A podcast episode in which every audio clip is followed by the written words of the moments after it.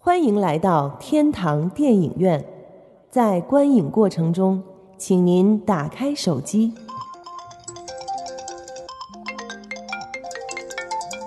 随便照相，放心吃喝，积极讨论。哎呦，这好人还是坏人啊？哟，不敢看。爆米花不吃，你买它干嘛呀？你能不能小声点？开始了，开始了。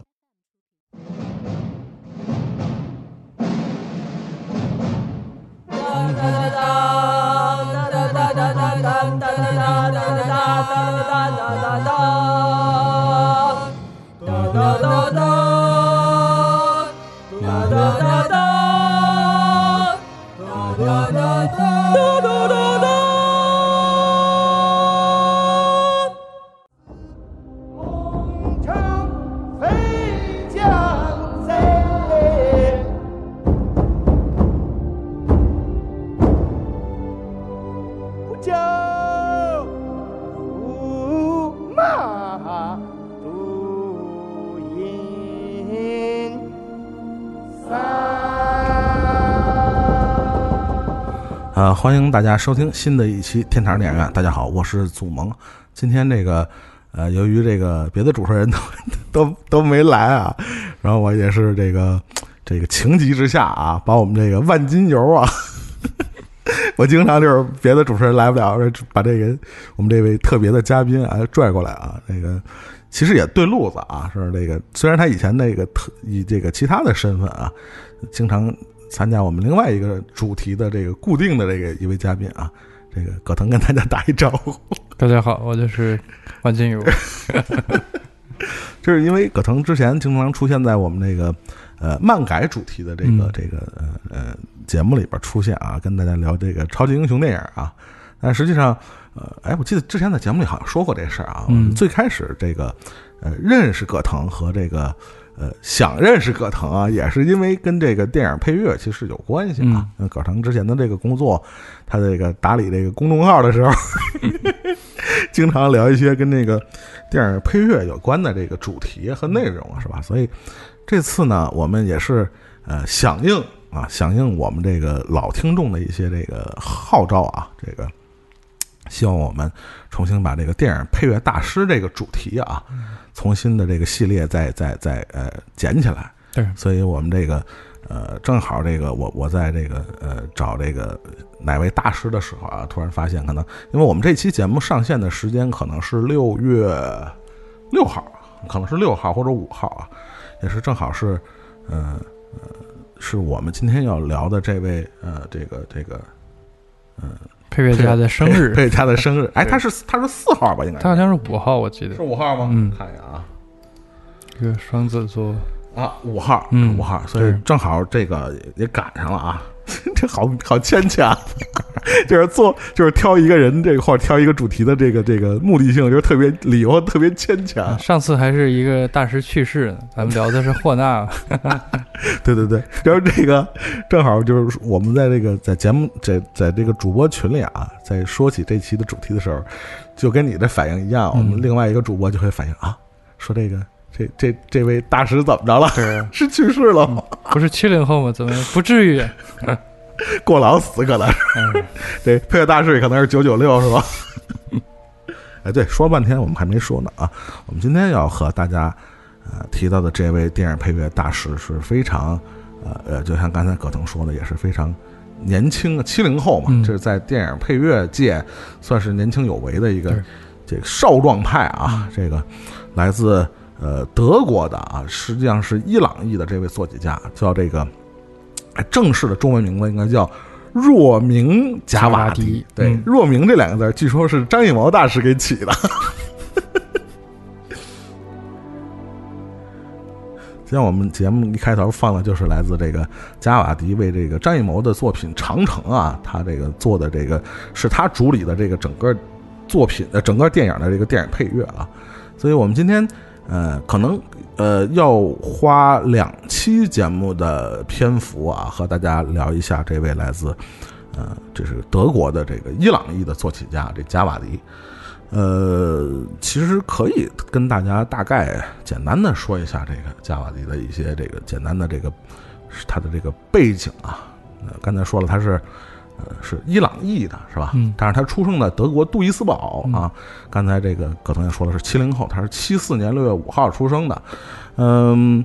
呃，但是他毕业是 Berkeley。对啊，就我们说的科班儿是吧？是吧？这就这个在作曲界这就属于科科班儿出身啊。再有一个这个非常这个呃呃需要跟大家聊到的一个呃一个背景呢，就是说这个呃他是要要我们画这个派系啊，他其实也属于这个就是 Hans Zimmer 这这一这一系的集团的，这一集团的，对，也是这个呃，从出道开始就是在汉斯基默的这个工作室下啊，嗯而且刚才我和葛腾在这个录音之前聊天啊，我说这个这老外其实不太讲这个师承关系啊，他没有特别明确的说谁是谁徒弟或者谁是谁师傅啊，对，但是他基本上这个他呃一出道的时候是是作为这个克劳斯巴代特的这个助手啊，对这个可能其以后我们也有机会谈到这位另外一位这个德国的电影配乐大师啊，呃，基本就是这些 背景了。我觉得，你觉得还有什么补充的？你就想呃，我就补，充一句克劳德巴代特吧。哎哎，其实要聊到克劳德巴代特，他和中国电影的合作就更多了。嗯嗯嗯，这个可能有机会咱们聊一聊他跟无极啊、哎哎，道士下山呀、等嗯等片子的，我觉得他是比咱们今天聊的 这个贾瓦迪更有意思的这么一个嗯一个一个配乐更更家。资深嘛，对对对更更资深对对对。嗯，但是我主要是这个呃，在为什么会选他呢？一个就我说就是生日可能会跟节目上一些时间碰上，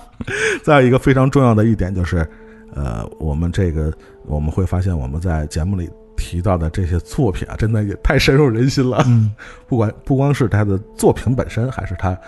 呃作品的呃衣衣服的这个电影啊，都可以说是非常呃，虽然这哥们儿特别少壮啊，这七零后生人，四十来岁，但是确实是带给了大家一系列非常呃这个影响深深刻嗯啊深刻，而且影响力非常大的作品。对，那我们今天要呃呃在节目里提到的他的算是呃怎么说，不不能说成名作啊，但是应该是他正式出道的这个作品啊。我们现在听一下这个音乐啊。ready to die. I was born ready, motherfucker. Blade 是吧？这个 又聊到漫改去了。现在听到的是这个，算是加瓦迪刚开始出道的时候和这个著名的这个这个黑炮黑炮界的大腕儿 RZA 合作的啊，是来自这个《刀锋战士三部曲》的最后一部啊，叫 Trinity 啊。这个我真的这 没什么印象了，这这作品啊。但是这个说实话，那个维斯利·斯奈普斯这个主演的这三部曲啊，嗯，呃，其实是真正意义上的呃漫威的第一个在大荧幕上出现的黑人英雄啊，对，早于黑豹很久。早，太多了，那早太多了。但是嗯。可能是因为现在这个漫威本身这个宇宙比较火啊，因为嗯大家好像有点忽略这个这个刀锋战士这个这个，因为他确实也不是漫威系统的主线当中的人物，他基本上和其他的联动啊也都非常非常少。跟他妈惩罚者差不多，对是吧？是的，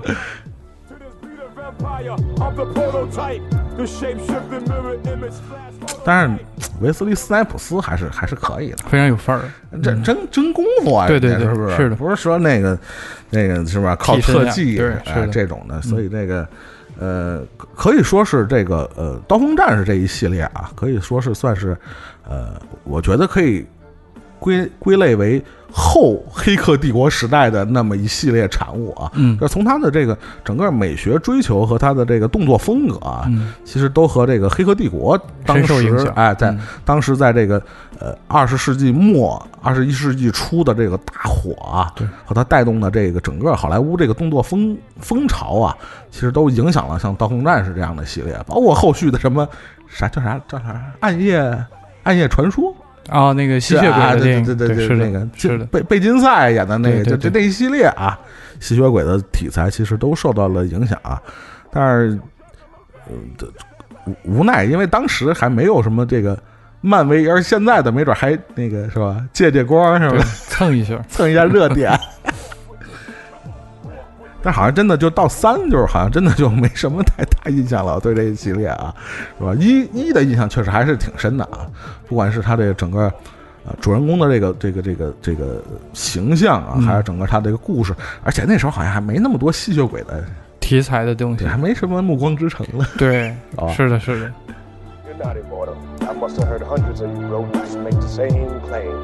one of them will taste。哎，我就，我我我我我想想起来啊，一个事儿啊。这个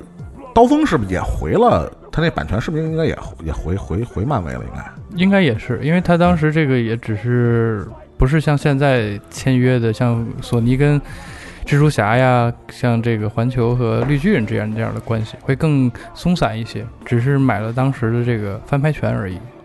如果现在要拍摄的话，应该是完全没有问题。其实说起这个片子，还是挺小的时候看的，导致其实整个印象也好，画质也好，呃，不是特别的记忆的特不不是特别的深刻吧。但是就像刚才祖萌所说的，他深受了这个呃两千年这个《黑客帝国》三部曲由袁和平他们所谓的这种港片的动作班底，港式武打，对，还还有一个非常重要的作品。嗯《霹雳娇娃》啊，是的，对吧？霹雳娇娃，刚才我也想说，它其实就是真正意义上的继承了《黑客帝国》很多基本上套招的这种对方式啊，看似硬桥硬马，但其实大部分都是借位的。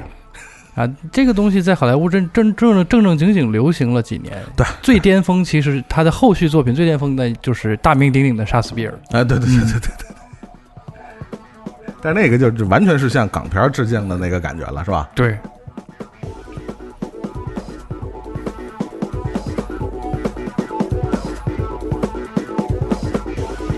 这个我们今天既然说到配乐嘛，就是呃，我们也可以大概听到了这个就是呃，来自这个《刀锋战士呃三》的这个 Trinity 的这个风格啊，就是你还能听到，就是说作为主导的还是 RZA 的这个 hip hop 的这个东西，流行的。和这个呃呃《刀锋战士一》和这个二我好像没什么印象，但是一的这个配乐就是还是这种，呃，其实从不光不光是电影本身啊，包括审美和这个动作风格，连电影配乐，其实你想想嗯这几部其实都挺像。那是的，是的，摇滚、hip hop、电子的东西，对就各种混杂到一起，就是非常热闹啊，全是那种风格。街头感觉的。对对对嗯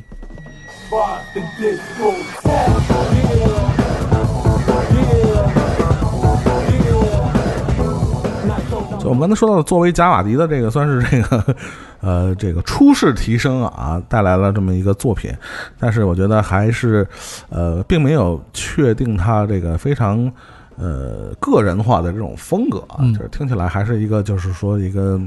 呃，交的一个一个作业吧，行活，啊，嗯行活，嗯，就是，但是我们下面 下面一个作品啊，呃，确实在中国这个呃这个影迷也好，乐迷了也好，里边确实非常影响非常大啊。但是当时我们确实没意识到这个配乐人是谁，嗯是吧？下面我们要听的这个作品，大家可以听一听啊，尤其是对美剧嗯，熟悉的这个朋友们，可以大概听一下啊。真的再熟悉不过了啊。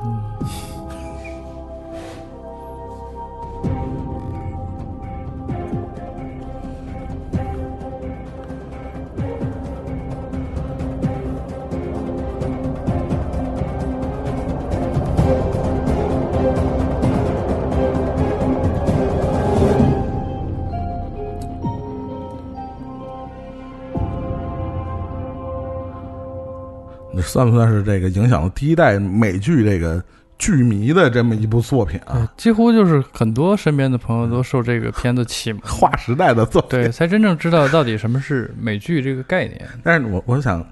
跟你讨论一个问题啊，嗯你你怎么看这个问题？就是嗯，这部作品好像当时在美国本土好像就还好，对，好像是，就还好，嗯包括他那几个主演啊。就是包括那个是吧，米勒，我们现在说的这个就美剧就是越狱啊，嗯就是一代中国剧迷心中的这个神作神作啊，经经典之作，可以真的是说是划时代的作嗯，品。开山之作，嗯，之前真的没有什么人追 美剧啊，对，就包括像他，包括什么二十四小时，嗯包括到后续都是巴拉巴拉各种的，是吧？就是开创了这么一个呃大家追美剧的这么一个风潮啊。开风潮之先，恐怕就我们不得不提的就是现在要说的这个，这也是贾瓦迪的作品，就是真的。不整理就是不会不被吓一跳，就是真的宝藏男孩儿，是吧？就是他写过美剧《越狱》这部作品，真的对，就刚才跟葛腾说的，就是对对中国的这个剧迷啊，美剧迷来说，真的就是太重要了。嗯，就很多人一提到美剧，可能真的第一个要反映出来的，很多人就反映都是《越狱》对《越狱》这个系列。是的，你什么时候看的？有印象吗？这个应该是差不多零六零七年吧，零七年左右。喂，你大学呢吗？那时候？但可肯定不是上大学，对啊，你 那时候啊中国的有线电视还能收到凤凰卫视啊，啊凤凰卫视有这个中文配音版本的哦啊。那时候我吃完饭就我们一家三口啊，我跟我爸我妈看两集，啊啊还挺好的。他那个算是没有阉割的一个版本哦啊。后来我因为我还后补过这个之前看的这个中文版，嗯我怕是不是我这受上当受骗了 啊啊？基本上是除了这个对白被替换成中文之外，嗯基本上没有任何的嗯删减。啊，其实，在那个年纪的时候，我看这个剧还是挺受震撼的。挺震撼的，确实对，包括那些反派的，尤其像 T Bag 呀这对些，对对对对，那剧情各种反转，对。我操那时候国产的这你就没法比，包括能接触到什么日剧、韩剧啊，就差很多。完完全跟那个形态完全就不是一回事。是的，嗯。是的，尤其我记得这个能特别深，就是就是从那个那个米勒啊、嗯。演的那个角色，嗯。脱脱下脱下外套啊，一身的这个纹身，我操！他这不是大花臂了？对对对，就不是大花臂了，我操，嗯就是全假这叫是吧？而且我记得印象特别深，就是这米米勒这个演员，我们说说说到啊，就是呃，当时在国内肯定是特别火，但对是美国就是后来他有有一度好像从演员又干到编剧去了，好像就是他好像自己参与过美剧的两集的剧本，哦他之前就参与过。然后他据说还有自己要写了一个电影剧本，但后来也搁浅了。目目前不够火，这只能干幕后了。对，最近了解到他的这个新闻，除了他又客串了 DC 的这个嗯美剧明日这个传奇机动侠之外，啊，极动侠，对对啊是他演的啊啊，还有一个新闻，不知道你前两年有没有听过？嗯说米勒他是个黑人，你有没有听过这个新闻 啊？他有听说过他又申请了极少的一个黑人血统，然后呢，在美国的这个系统里就算是黑人，是吗？啊，有一点就都算是吗？据说是有个比例的，八分之一，比如类类呃似啊。类似这样的。啊我说这么白，因为当时 这个纹身在身上这个印象太深了，是是是是，我我就是三观尽尽毁，你知道吗？惊毁。对，现在停留在对于米勒这个文特沃斯米勒这个演员身上的印象都是这些花边了，对对就还是非常非常惋惜的。甚至他的这个剧里很多配角，你看现在其实还都出来了，T bag，对，包括那个 那个狱警在后几季里就成为他们的那个好帮手了。对对对因为他经常还在一些电影里演一些马这个轰是吧？对呀、啊啊，黑暗骑士这个对对对。银行的职员，反而是这个主角对米勒和他这个哥他哥，对他哥后来也就完全销声匿迹了，还是非常可惜的。非常可惜。我记得当时有一个台词啊，就说这个米勒，就说他在监狱里边，就忘了是谁说的啊，说这说这个这个这个这个角色啊，这个人啊，嗯有一双悲悯的眼神啊，我觉得这个给我留下印象特别深啊。因为这形象啊，或者包括他们的这种角色设定啊，嗯，当时在对于国内的剧迷啊，包括影迷来说，都是非常少见的，非常震撼的。对，嗯，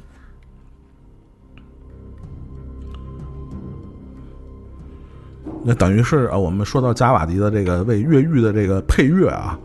也是是从从从呃零零五哎零五年吧，对，这个剧第一季是零五年，嗯。一直做到好像一七年，嗯。这，他所有的这个每一季啊都是由贾瓦迪做的。虽然我们当时没有太关注到啊这个电影的啊这个剧的配乐人到底是谁啊，嗯，啊，我们现在整理发现，确实，他为什么能做出那么多脍炙人口的作品啊，也是有道理的，确实是啊。那我们下面要说到的也也是一个，其实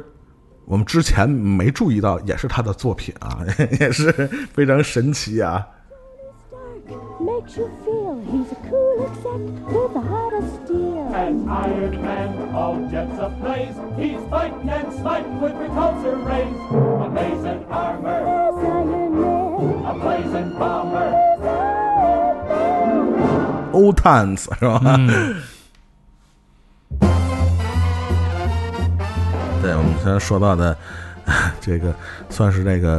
呃，这个这个呃，贾瓦迪进军大荧幕的一个非常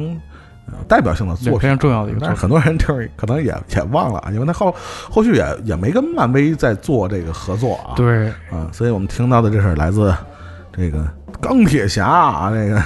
叫什么？呃，整个漫威宇宙的奠基之作，这不过分吧？是吧不完全不过分 奠基之作。对，如果没有钢铁侠一的成功，毫不夸张的说，肯定就没有整个 DC 宇宙的展开啊。呃，漫威宇宙啊，对嗯对对，暴露了你是我们 DC 党的事实。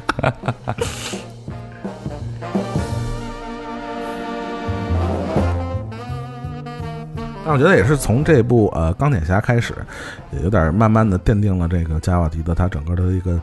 就是说带有个人的这种作曲风格的，就是从钢铁侠的这个作品的呃感觉，你可以延伸到他之后所有的作品里边，就类似的这种，尤其。我就觉得不不知道是不是受到汉斯季默工作室整体氛围的影响，就是那种，是吧？非常雄浑，然后非常的编制大的，对，而且非常激烈的，或者用一些这种其实是摇滚乐的因因素啊，就是这种，包括这种失真吉他这种那种非常重型的这样的元素，在他的这些电影配乐里边。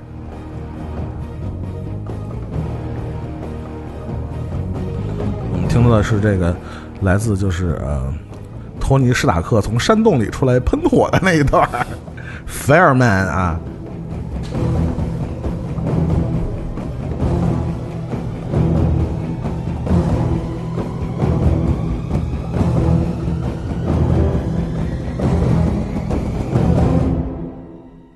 二零零八年的这部《钢铁侠》，我们刚才说了是一个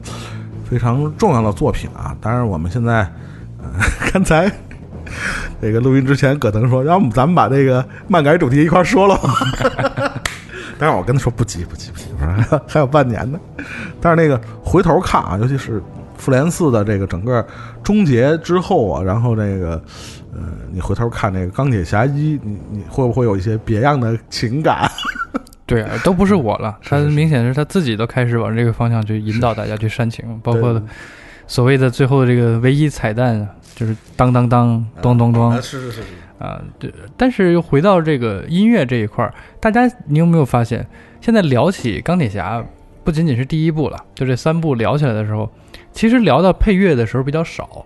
那聊对对对，确实是。聊他的插曲 AC/DC 啊这些无论是符合人物也好，还是这个导演和创作者的这个品味和个人喜好也好，它好像已经淹没了这个电影本身在烘托气氛上、塑造人物上，呃，纯粹原创的这些音乐。这个其实是在这个近些年的漫威的这个系列里有了这么一个风潮，它好像不是把所有的音乐层面的倚重放在这个原创音乐上，而是企图通过一些复古元素也好，嗯当下的流行金曲也好，甚至不在正片当中，我预告片买花重金买一个 是是是，让大家耳熟能详、能够引起共鸣的音乐。对对这个其实是从这个钢铁侠一开始开始的就已经开始有这个思路了。就是你你问我是不是现在重新看或者是听钢铁侠的音乐有没有什么感想？我反而是越发的佩服凯文佩奇的这个眼光 啊，他真的是有一种很敏感的意识到我应该怎么样去引导大家的这个呃观点，去引导大家的这个目光，吸引大家的这个耳朵。而确实是，嗯这个你用一个特别经典的音乐、经典的旋律，很容易就是抓住大家的这个吸引，吸引住大家的这个注意力。我觉得是非常聪明的，毕竟他后面在拍的很多超级英雄，比如像银河护卫队这样的，嗯嗯嗯，典型就不是一个大 IP 啊，即使放在美国，以他的漫画的流通量也好，他的这个人物形象的熟知度也好，都是有限的。他知道借用这种其他的这种 流行媒体。怀旧金曲大拼盘儿，对，哇，我觉得非常的聪明。对对对现在反观到这个零八年的这个开山之作呀、奠基之作，就已经有这样的意识，对对对，还是不得不佩服他的这个大的这种大局观，雄才大略是吧？嗯，非常的厉害。那我们现在来听一听啊，就是这个为这个钢铁侠一啊量身定制的这个这这这这这这一踹卡叫 Mark One 啊。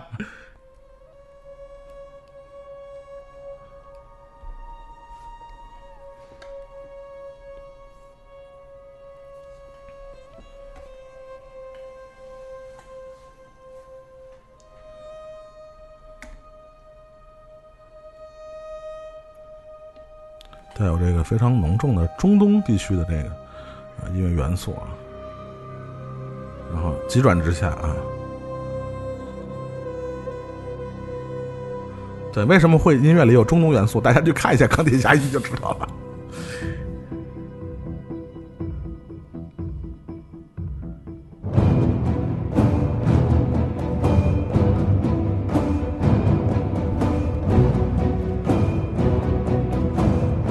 听见那打铁声了吗？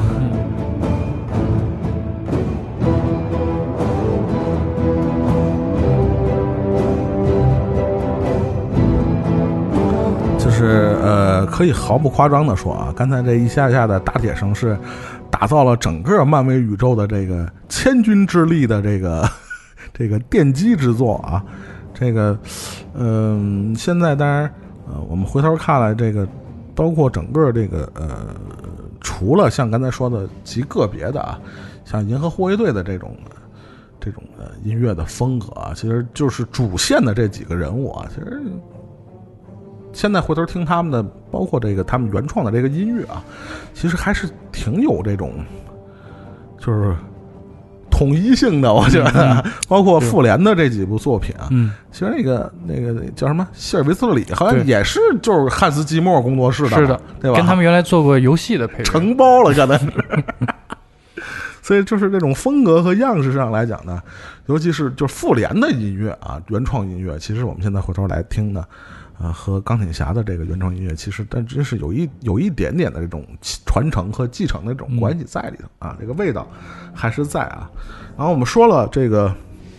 这个呃这个这个加瓦迪的这个作品啊，就是钢铁侠，算是为他奠定了一个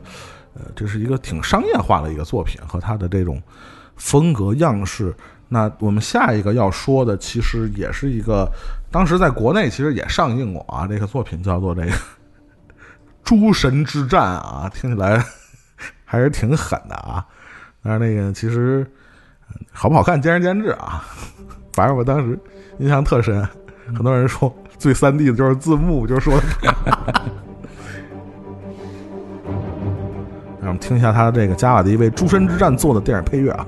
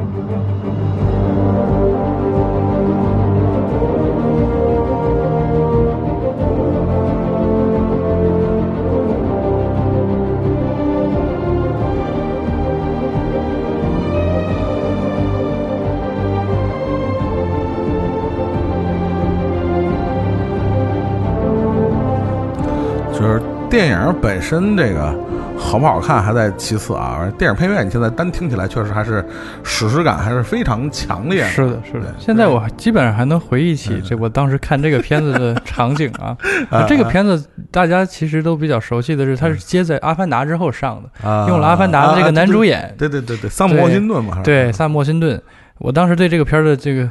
期待就是这么被挑起来的啊，确实是这个片儿的成色呀，哎就见仁见智了。对对对，但是他的这个音乐，这种大气的交响化的东西，呃，对我那个时候看电影还是挺有震撼的。嗯嗯嗯，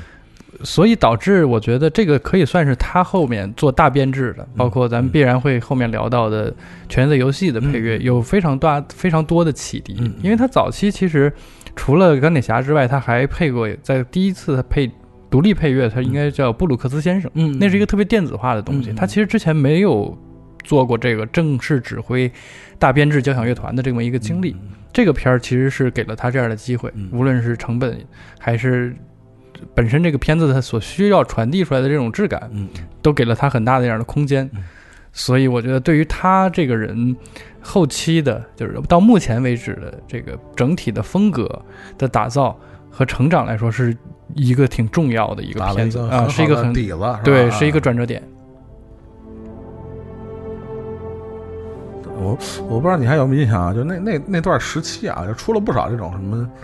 嗯，希腊神话改编的 但更早其实就有了布拉德皮特的对这个对对对。对，木特洛伊对对对，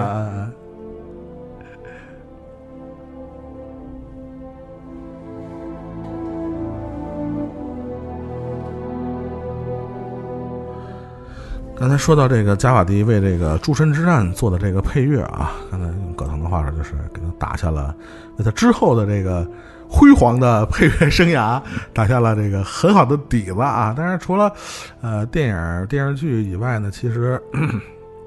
加瓦迪还接了不少活儿啊。就是我们知道这个配乐现在还有一个非常呃那个重要的领域接嗯活儿的领域就是游戏啊。但这游戏我真的就没玩过啊！你玩过这游戏吗？我也很看到他这个列表，我也都挺陌生，因为汉斯季默团队接了好多那种 COD 什么的，我还挺熟悉。啊，COD 我也玩过这，这个就这荣誉勋章我真的没玩过。我可能看人玩过，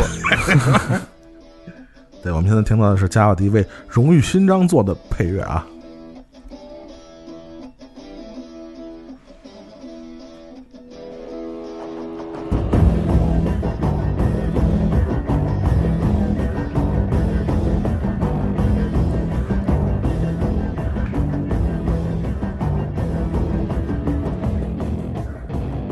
就是你，你可以把这个 COD 的这个场场景，你换成这个配乐，你试试，其实差不多。对，因为啊，当时在 FPS 领域，我记得就是等于是应该是双雄并起两大阵营我我没记错的话，就是 COD 就使命召唤和这个荣誉勋章啊，这两两个版本啊，而且这两个就是特别有意思，就经常就是一会儿二二战，一会儿现代战争，一会儿二战，一会儿现代战争，就经常就是他们的续作就在这个二战和现代战争之间来回的蹦啊。当然现在好像哎，使使命召唤就还在出吧？应该是我对这很久没玩游戏，了。昨天刚刚发布了新的，新的是吧？对，要重新做现代战争这个。哎呦，不行，玩游戏太费时间了，比他妈看电影费时间。我跟你说，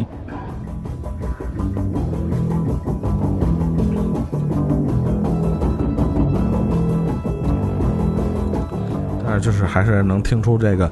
即使是这个为这个游戏做配乐啊，也看也能听到这个加瓦比迪也是一点都不含糊啊，整个配乐非常的有劲儿啊，就对那种感觉在里头。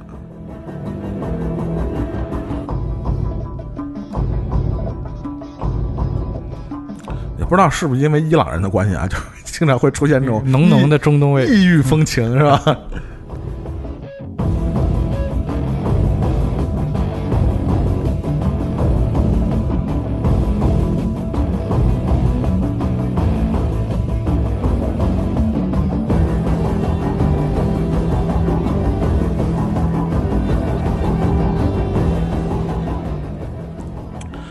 这个我我刚才说了，节目一开始我就说到，可能我们要分两期说加瓦迪的这个这个他的整个这些作品啊，想涵盖比较的完整的话啊，而且因因为这个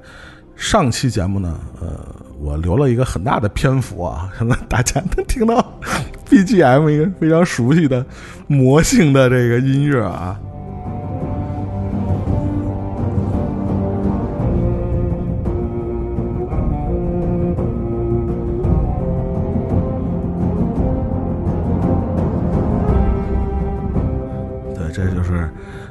算是加瓦迪的一个非常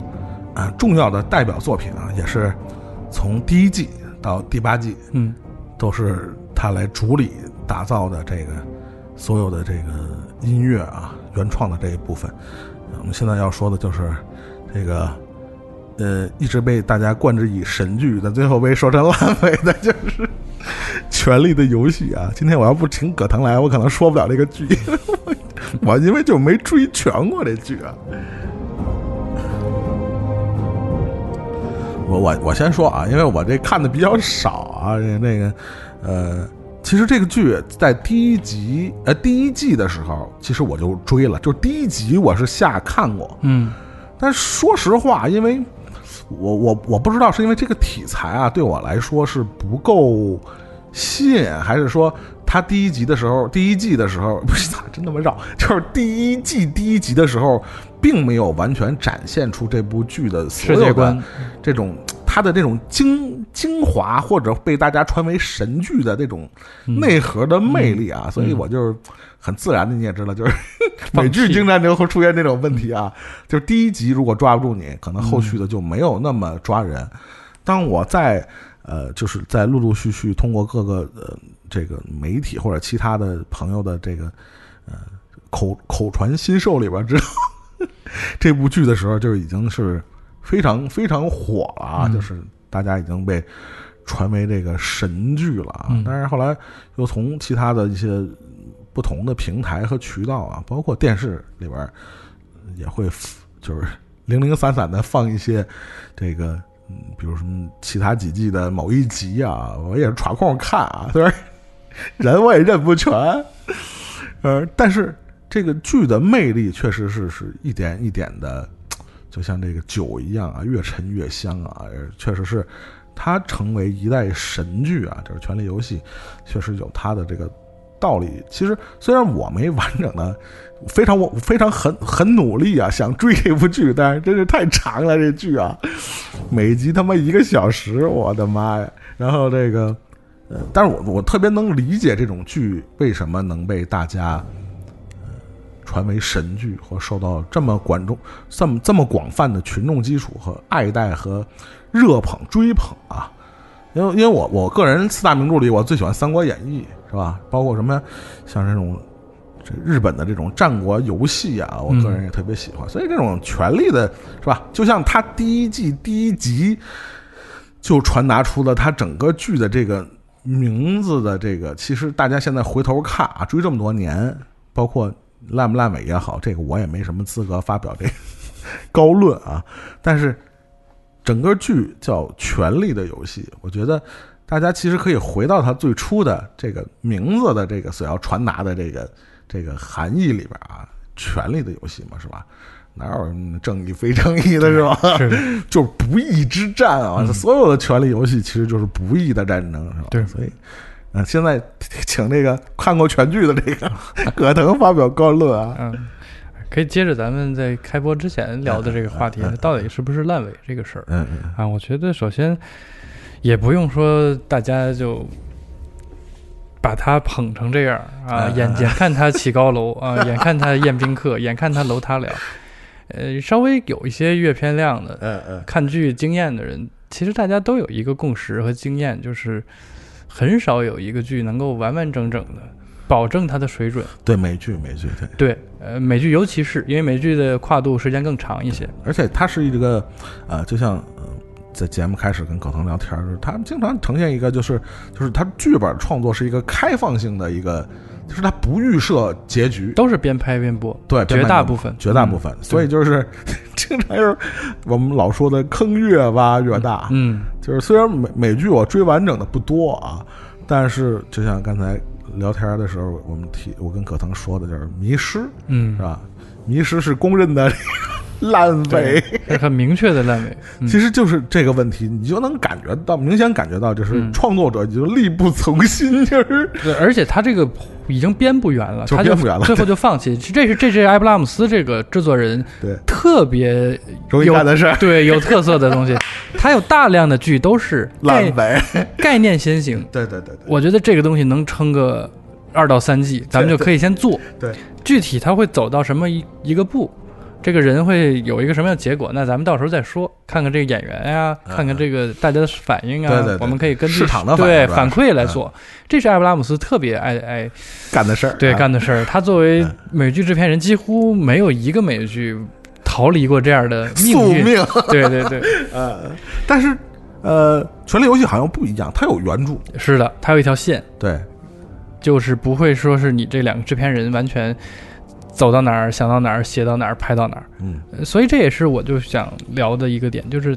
在我看来，它不是一个标准意义上的烂尾，就是在于嗯。你发现最后这个结局回馈到，就像你只虽然只看过第一集，但是它达到中间我也看过个个别集，它达到的效果其实是一样的。嗯，啊，第一季大家都最震撼的是这个 Ned Stark 被砍头这个段落，不知道不知道是谁，就是都原来林东城的这个啊老大嘛，他是这啊就是第一就是有在第一集有封面是吧？啊，是的，就是那个《魔戒》里边那那哥们儿是的，啊，就是九人小小小队里头那个岁数最大的牺那个人，对，是的。他给人的形象是敦厚的嗯，嗯啊，纯良的，就我我富有正义感的。我我插一句啊，就是虽虽然不不是剧迷啊，嗯现在看的不全，不是特别了解，嗯但我就是因为这个影响力太大了嘛，嗯权力游戏》就对我这周边的这些影响啊，就是很多人说这部剧就是呃以前这几季啊，嗯尤其是这个第八季之前的这几季。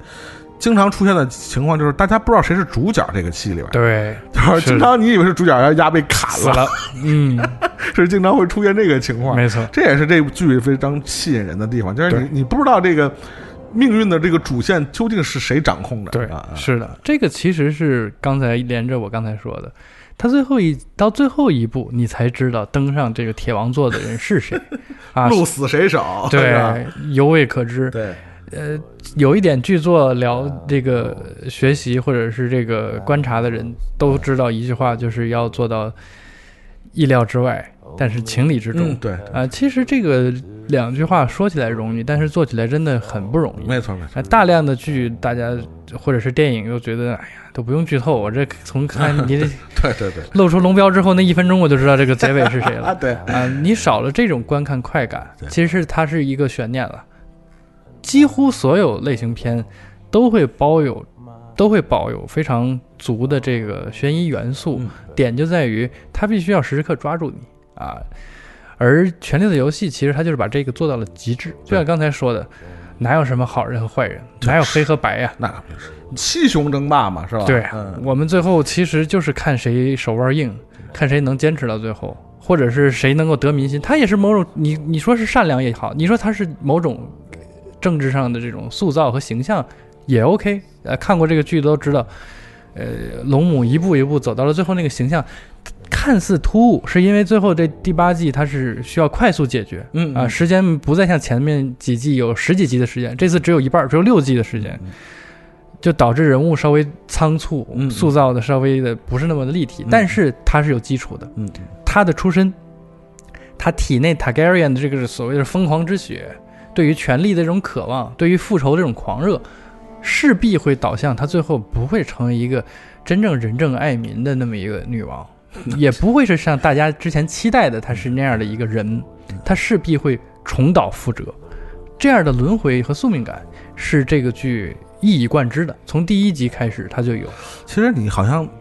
倒是解决了我心中的一个疑问啊，就是我为什么说看第一集就是后来没追下去啊？这这剧啊，就是可能第一集给我的错觉就是它可能会更像就是魔戒这个，啊，就是比如玄幻、魔幻啊，不是魔法，但可能后来发展成它其实是对人类近现代历史，也不是说近现代历史吧，对人类整个历史的某种缩影或者对权力斗争的这种东西。这个就像是咱每次听这个加瓦迪的这个片头音乐就会想起的这个小模型一样。它其实这个片头就代表了这两位创作者，就是现在已经被口诛笔伐到这个恨不得就刨他祖坟的这两位了。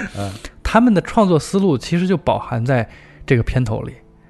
哎这就是一堆乐高积木，嗯，对，这就是一个缩影啊！就是这棋子是吧？对，这就是一个嗯比喻。对所有的人，你发现那个片头里，它只有建筑物，对，只有山峦，只有树木，没有人，没有真正意义上的一个活着的人。对，就是在他们看来，这个就是个沙盘推演。对，可能就是个游戏，一个即时战略而已。对权力的游戏，对。我们都是站在旁边观棋的人。对，啊，这里面没有真正的活人，就即使是有，也都已经变成了异化成了龙，嗯。也都异化变成了狼、鹿、鱼、章鱼，各种各样的怪物，各种各样被异化、被野心吞噬了的魔鬼。这个其实是这两位创作者我比较佩服的，就是他们在很早的时候就已经很很清晰的意识到，因为那时候这个书还没有写完，到现在还没有写完，那就咱这就是另外一个口诛笔伐的对象，咱就不聊他了。他们就已经知道老爷子到底写的是一个什么东西，嗯。所以也是那么多人找乔治阿尔马丁。嗯他说在接受采访的时候，这个老爷子说我前前后后接待了不下十个好莱坞的制作人和导演，嗯没有一个人提出要改编成剧，所有人都是改编成一个三集或者是四集的一个类似对《指环王》这样的三部曲啊，没错，着重于，因为那个时候这个书已经写到了现在差不多一半多的地方，已经知道应该就是斯塔克家族是主线了。嗯。我们就围绕着这个，无论是私生子，总算找着主角了。对，或者是这个呃少郎主，我们就以他为主线，嗯嗯就讲这个一路的成长。嗯。他都没有授权去拍摄，只有这两个人，而且这两个人之前还没有正式的拍摄美这么大规模美剧的经验。嗯嗯嗯讲了他们的一页纸的思路之后，嗯乔治阿尔马丁就决定就授权给你们。嗯，我觉得你们的这个思路就是我。对路，对，哎，这一点是我觉得很多人在喷也好啊，嗯在对他们俩有各种异议也好，有一点不公平的地方。嗯这种视野，呃，其实无论是放在这任何国家的这个呃剧作或者是电影的制作者来看，都是非常少有的。这个魄力，大家也都知道，单集制作费用多高多高，是就是不再赘述了，是非常夸张的。我看的最新一集啊，哎，应该是那个那个谁，那叫什么来着？那哥们儿，那个斯斯诺。啊，琼斯诺，琼斯诺，琼斯诺。和那个那个叫什么？那个哎，叫扒扒皮吧？那哥们儿、啊，小剥皮，小剥皮，对，就他们生子之战哎，就是他们最后这个对决那一啊。场、私生子之战，确实是，嗯就像刚才这个可腾说的，就是呃，以以美剧的这个这个规规模啊，包括现在的这种投入来说啊，嗯。就是电视剧啊单集拍成那个程度啊对，它的这个我不敢说这个就是空前或者绝后啊，到到不到那个程度，因为毕竟有那么多的经典的这种冷兵器时代的这种战争的电影在里边，但是以美剧的这个投入产出来讲，呃，那种惨烈的那种程度啊，和拍出的那种感觉啊，我觉得确实是非常优质的作品啊。对，确实。整个这个《权力游戏》这个长达这么多年的这个大家的这个热议跟追捧啊，然后最后这个 这个我叫什么？你不能说黯黯然落幕啊，但是确实是。嗯，其实我觉得也也从一定程度上反映出了一种心理，其实大家其实舍不得它结束，对，是就恨不得这剧一直也追拍下去嗯对对对对，所以就像很多人说的，可能一千人一千个人心里有一千个哈姆雷特，《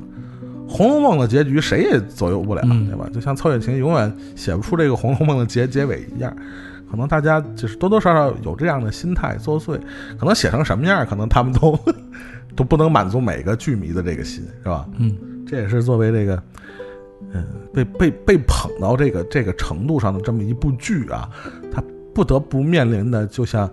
呃，我在之前和葛腾聊天的，可能就整个的美剧的历史上，真正的完美的这种比较完整的被大家认为这个，嗯，就善始善终的剧，可能都不是特别多。对，都不能说寥寥无几，应该就屈指可数的这么几部。嗯，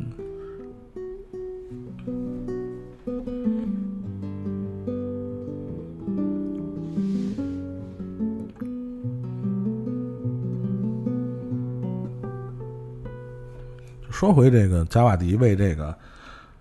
呃，为这个整个这个《权力游戏》这个这八季这整个系列啊所创作的作品啊，也可以说把他的一些特质啊发挥的这个淋漓尽致啊，不管是这种、这种激烈的这种场面啊，包括这悲怆的这个人物命运，刚才就像葛腾提到的。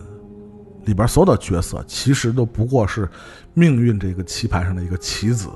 大家不过是这场游戏的一副牌而已。对对，随时都可能被 被打出去，随时都可能被被弃掉。嗯所以，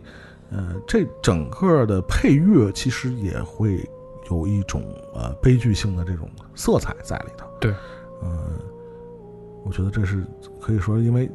毕竟这么长的一个时间的这么一个剧啊，而且留给加瓦迪的其实创作空间，我觉得还挺大，嗯挺大。所以他把这一面悲壮的这种苍凉的嗯这种色彩也算是发挥到一个淋漓尽致的一个，在整个的不光是这个剧本身成为这个经典的作品啊，他为这个系列剧所做的这个经典配乐啊，毫无疑问也是，呃，在整个这个电视剧史上啊，也留下了这个非常浓重的一笔，可以说是。对，我觉得这个绝对是相互成就，而且选贾瓦迪来配《权力的游戏》是一个特别明智的一个举动。结合刚才咱们之前说的，他的出身，嗯，他算是一个中东裔的移民，他是受过特别专业的和传统的这个呃古典音乐的教育，所以关于这个片子几大家族的解读已经非常多了。嗯比较常见的是这个龙母所代表的，因为它的出生地，嗯，Targaryen 家族是类似于现在南欧的这个方向。啊然后呢，有这样的分布，比如狮子类似于是这个欧洲的北部啊，啊，比如这个狼族可能是类似于现在的哪里哪里。嗯他就真的把这些当地的风土人情，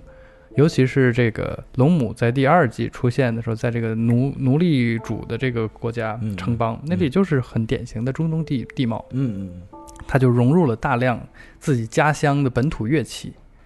这个其实恐怕给任何人，即使是汉斯季默团队 啊更成熟的一些配乐人，也很难做到，就是因为他独特的经历，真正注入在了他所看到的、嗯。感受到的这个环境和气息里嗯嗯，再加上他自己的一些人生经历吧嗯，他基本上是我看接受采访的时候，他基本上是和这个剧一起在成长嗯，他也是在第二三季的时候生出了这个双胞胎女儿，所以导致他特别喜欢的一个角色，就是得了龙鳞病的那个女孩，嗯在高塔上被被这个他老爸。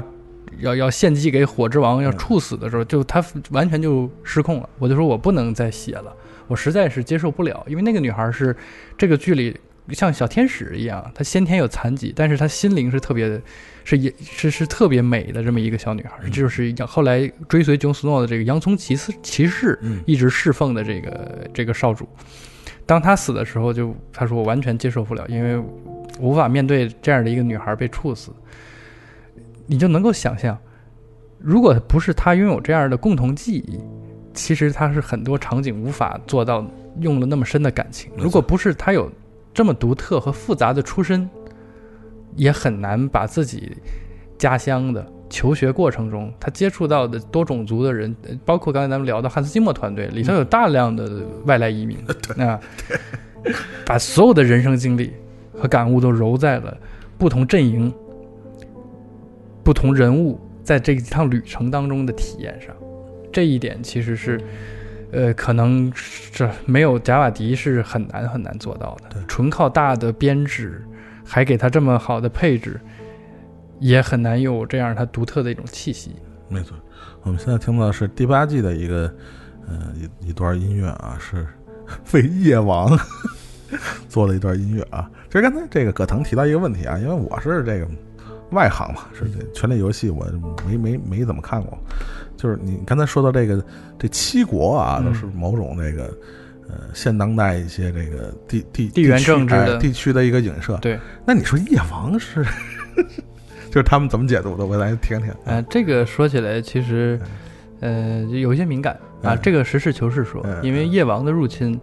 呃，在宗教上是有一些引述的啊，嗯它并不是凭空而来的。嗯这个有几种说法，嗯有人说他是蒙古人，啊、对，有人说他跟匈奴对咱们北方的这一套有关系，嗯嗯但还有一些就稍微有一些言论就比较刺激了。嗯嗯啊，就是和现在欧洲面对的这个难民有关。就所谓黄祸呃，那对于现在的其实不是黄祸，对阿啊阿拉伯这边的？对伊斯兰世界这个说起来可能嗯有一些冒犯吧。嗯嗯呃，大量的分析《权力的游戏》，应该不叫分析《权力的游戏》了，因为它这个权力解读吧，是吧？《权力的游戏》这个名字是这个所有的书的第一本儿，嗯他把这个本儿第一本书的名字变成了他美剧的名字。嗯，这个整本书从它的文本来讲，它应该叫《冰与火之歌冰与火之歌》啊。他最后不也说了吗？那个我哦，你没有看，啊没看没看，对，你说就完了。啊。他他最后就是说我把这些记载一下，就叫《冰与火之歌啊》啊。这是乔治阿尔马丁他这套书的名字，所以我更认同用这个来称呼他的话。嗯他早年在接受一些采访的时候，他就曾经说起过，嗯啊，他援引了一些，比如《古兰经》也好，嗯嗯嗯啊，一些典籍也好，提到过的一种审判和一种降临的，嗯嗯嗯嗯，宗教上面的一种外来势力的，其实是一种改造啊。和和和冲击。啊，他对这个是有很明确的比喻和嗯。和影射的。呃，我倒不愿意把这个解读的那么清晰了，因为确实有很多这种见仁见智。对嗯冰火党啊，是是是，原著的这种考据粉儿啊，呃，但是还是能够感受到的是，他把每一方势力的呃组成和排布，还是有很明确的政治或者是个人表达的意图的，嗯在这上还是完全是很很充分的。而夜王的粉碎，其实也你等补一补的话，你你能够感受到。等着吧，我看似是很 惊啊诧，完全不太可理喻的，但其实它内部是有它的合理性和逻辑的。那他们为，哎我就特别不理解，为什么他们那个好多人 P 图把夜王跟灭霸 P 一块儿啊，他们的目的差不多啊啊因为夜王他属于是无意识的啊，啊，它属于是一种是就是那那无意识是那种生物性的，就是要就是啊不不侵略或者啊不是杀戮啊不是，他它是那种不分敌我的啊啊，它就是纯粹的混乱。啊呃我我就是我代表冰雪，chaos 对啊，就是这种纯粹的混乱和邪恶啊，就是我来就是为了把所有都同化成我，冰雪。毁破坏者，对，毁差不多是灭者对啊它它它其实他的诞生是一个意外，嗯是这个这个大陆上有一个叫先民，那还不是人类，嗯嗯和这个精灵族啊，森林精灵之间，其实是一个类似于化学实验似的事儿啊啊，导致了基因突变啊，对，但不是完全是这不定向的，是个定向的，针对这个人，嗯对他施加了一个非常邪恶的，也也不是法术，就是一个一个一个改造，导致他这个人就成了夜王啊。他其实是一系列的报复，以及对不仅仅是他个人了，嗯还有他算是有一种政治理念，要净化这里。啊啊而他这个是有个类似于这个终结者这个审判日这个概念啊啊啊，并不是说我就但是宗教的砍砍杀杀，每每每一个比较主流的宗教里边好像都有类对，是的，这个意象都存在。基督教的启示录对都存在，大概都是都存在，都存在。哎呀，反正你等着我追吧，这个有的补了。我操，这完整追真的就哎，这这这得下一定的决心，我跟你说。然后这个我们今天这个说了啊，这个在节目一开头就说了这个关于贾瓦迪的这个作品的这个呃介绍啊，我们可能得要分这个两期啊，所以今天我们就是作为上半部分，就是第一期我们呃就说到这个《权力的游戏》为止啊，然后下期节目呢我们会呃把他其他的这个代表作品啊再跟大家一一的分享和推荐一下，然后那这期节目就和大家再见了，在《权力游戏》的这个吟唱中啊，我们结束本期节目，我们下期节目再见。再见。